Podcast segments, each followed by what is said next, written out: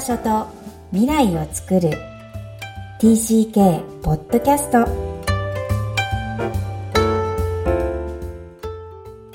皆さん TCK ポッドキャストへようこそ。ナビゲーターの直子です。みきこさんよろしくお願いいたします。こんにちは。ダジャーハオハイルワンクラスのみきこです。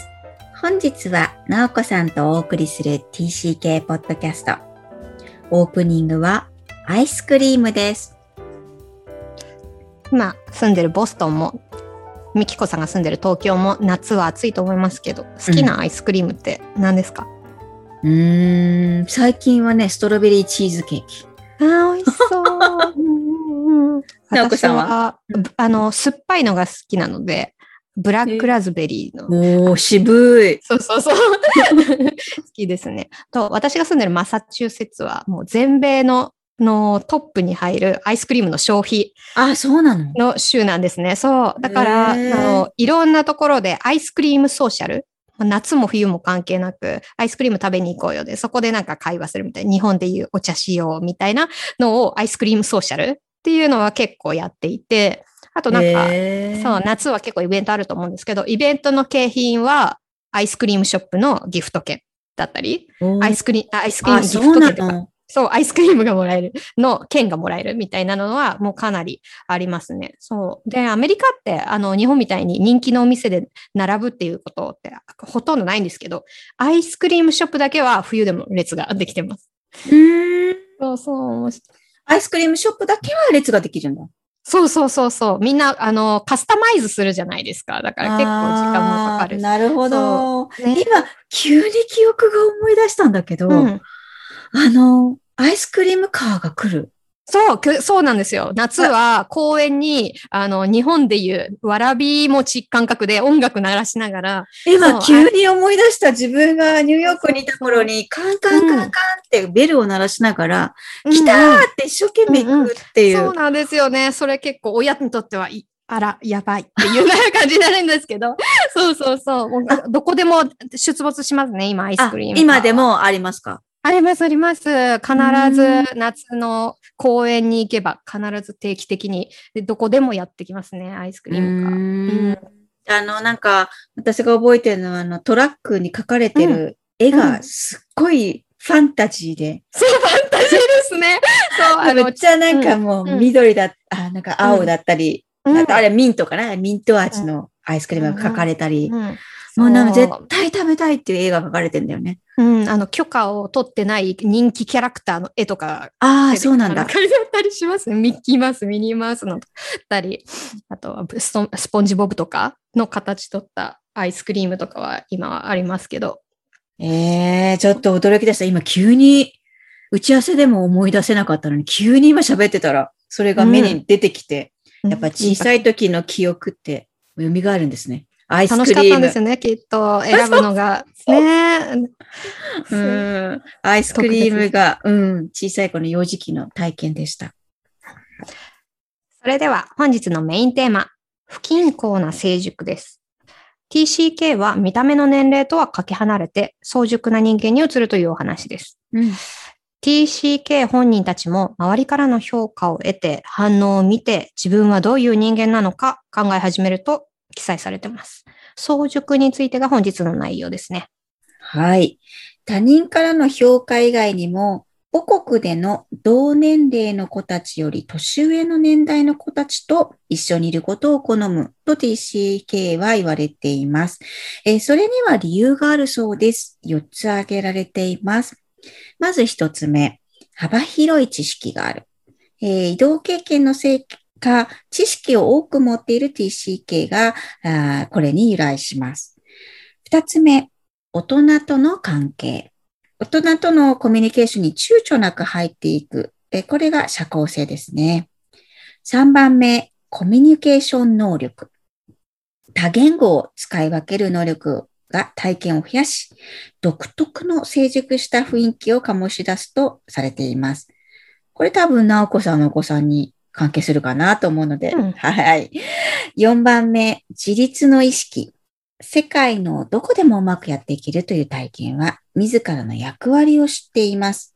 それが自立の意識と駆り立てるようです。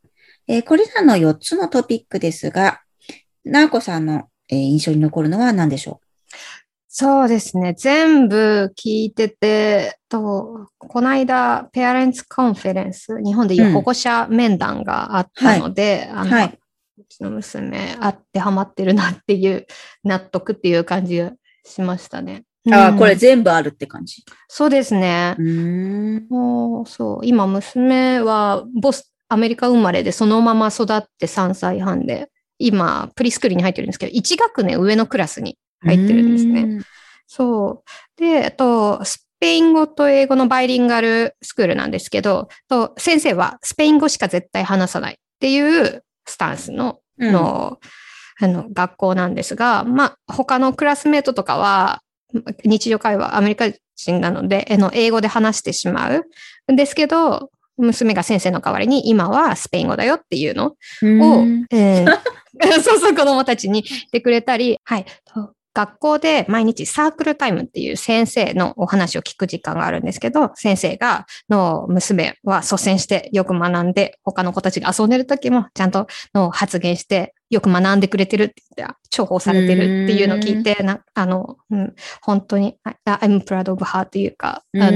の、誇りに思うっていうか。先生のうん。役割もつになってるってことですね。そうそうそうで、補佐してくれてるっていうことなので、すごいイメージできるんですけど、うん。もう本当に、あの、今何する時間なのかとか、先生と、まあ、ほ一人一人の生徒のうん立場もちゃんと理解していて、なんか本当によく見てる子だろうなっていうのは自分たちでも納得できます。うん。うーん、役割を認識して、えーうんそれを担っちゃうっていうところがね、あの、自立の意識だったり、またコミュニケーション能力もないとできないわけだから、うんうん大人の関係にもまたそれも入ってて、確かに。で、それがやっているとどんどん知識がついていっちゃうって、確かに4つあるっていうことなんですね。うーん、こんだけこう、たくましく生きちゃうと、うんまあずっとその役割を背負っちゃうっていう可能性もあるから、うんうん。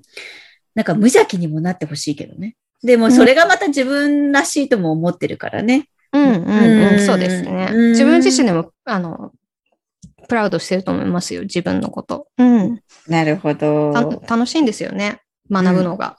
うんうんうんうんうん。うまあ吸収して学ぶ時期だからね、特に幼女は。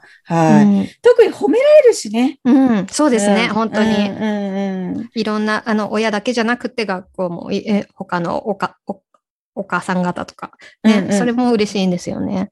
うんうんうんううんん。大人になった TCK のミキコさんに質問したいんですけど、はいはい。ママになって、自分、ご自身の TCK の経験とか価値観とかが、自分の今日本で育児されてると、育児というか子育てされてると思うんですけど、うんうそこに影響してることって何か思いつくことありますか？うん。多分、ものすごいあると思いますよ。えーっと、私の場合は、3人娘がいてみんなピュアジャパニーズで、海外に行ったことがない子たちなので、それをすごい意識しているつもりでも、あの、一昨年かな？一番、3番目の子が、まあ、クラスでごたごたがあって、クラスの、に一緒にいる子たちの、まあ、よくある女の子同士のどれ、どの子を仲間にするか？っていう問題がすごくあったときに、あまりにも泣くので、じゃあもう学校辞めちゃって、あアメリカでもどこでも海外行っちゃう？いいよ、一緒に行くよって提案してみた。本気で提案してみたの。うん。そしたら、ものすごい真っ青な顔して、え、ありえない。引っ越しとかないから。うん。だからそこで何とかやろうっていうか、引っ越しっていう選択肢を持ってないんだなっていうことに、あの、逆に気づかされました。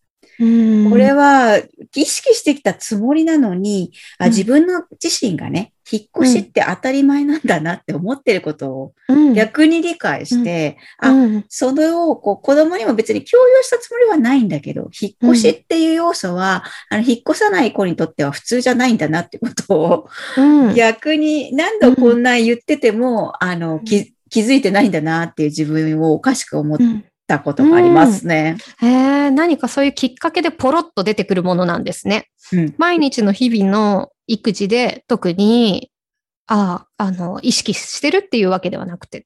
うん、やっぱ引っ越しって大きいからね。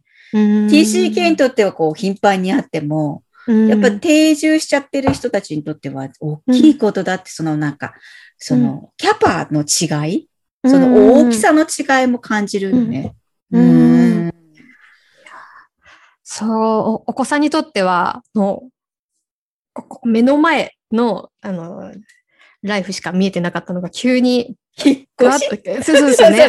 なんか異次元のことをママが、うん、提示してきたぞ。なんだそりゃ。みたいな、うん、そのなんか違いをすごい感じて、ああって私だったら小さい時に、ああ、ありだよね。またアメリカ行けるよね。ぐらいに思ってたことが、ものすごいもう、とんでもない、なん、なん、なんなの？みたいな感じだったので、うん、その感覚の違いをやっぱりね、感じますね。面白いですね、うん、そうなんです。TCK のホームインタビューでも、やっぱりたくさんのゲストにこの幼少体験で感じたこと、うん、えー、自分がこう、親に言ってたこともあればなかったことなど、その意識の、その今から思うと思い出されることをお話しいただいてるんですけど、うん、本当にこう意識の成熟度っていう点では、うん、えー、感じます。皆さん本当に内なる思いがあって、うん、それを、まあ、秘めていたり、や、親に言えてたりと、いろんなケースがあるんですが、とっても敬服しますね。